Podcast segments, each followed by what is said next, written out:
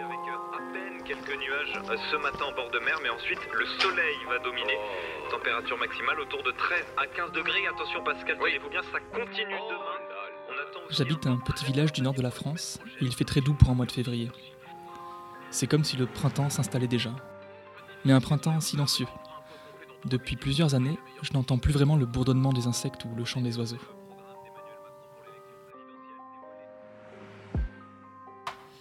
Je m'appelle Camille, j'ai 30 ans, et le changement climatique a toujours fait partie de ma vie, comme une toile de fond, un décor familier qui s'épaissit de jour en jour. Et tout me le rappelle. Le contenu des JT, du bulletin météo, les anecdotes des copains, les discours politiques. L'autre jour, en marchant au bord de l'étang, à côté de chez moi, j'ai vu une cigogne. Il paraît qu'elles ne prennent même plus la peine de migrer. Elles préfèrent rester en Europe plutôt que de faire la route jusqu'en Afrique. Histoire de s'adapter. Madame, monsieur, bonsoir. 1500 à 3000 décès liés à la canicule. C'est la première estimation officielle dévoilée aujourd'hui par le gouvernement.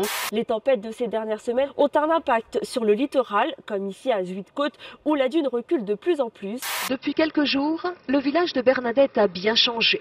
C'est maintenant en barque qu'elle doit venir livrer ses journaux. C'est plus un village, c'est un lac. C'est c'est affreux, c'est c'est désolant. De jour en jour, il n'y a plus rien. On est de plus en plus à se poser des questions sur l'avenir. Ça gronde, on le sent, de plus en plus de personnes vivent ce phénomène dans leur chair. En fait, on comprend bien que, quoi qu'il arrive, on a déjà pris trop de retard et qu'il va falloir s'adapter à un monde en mutation. J'ai besoin de voir plus clair sur l'avenir, de savoir quelles seront les conséquences de tout ça sur ma région, mon village, ma maison, sur le vivant autour de moi, sur euh, la cigogne près de l'étang.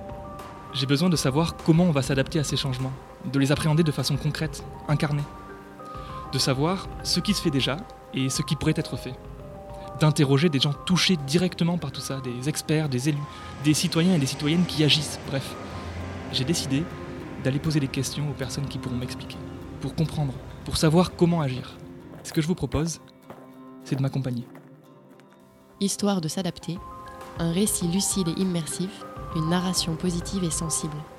Découvrez la proposition sonore du CERD pour comprendre et savoir agir dans nos territoires face au réchauffement climatique.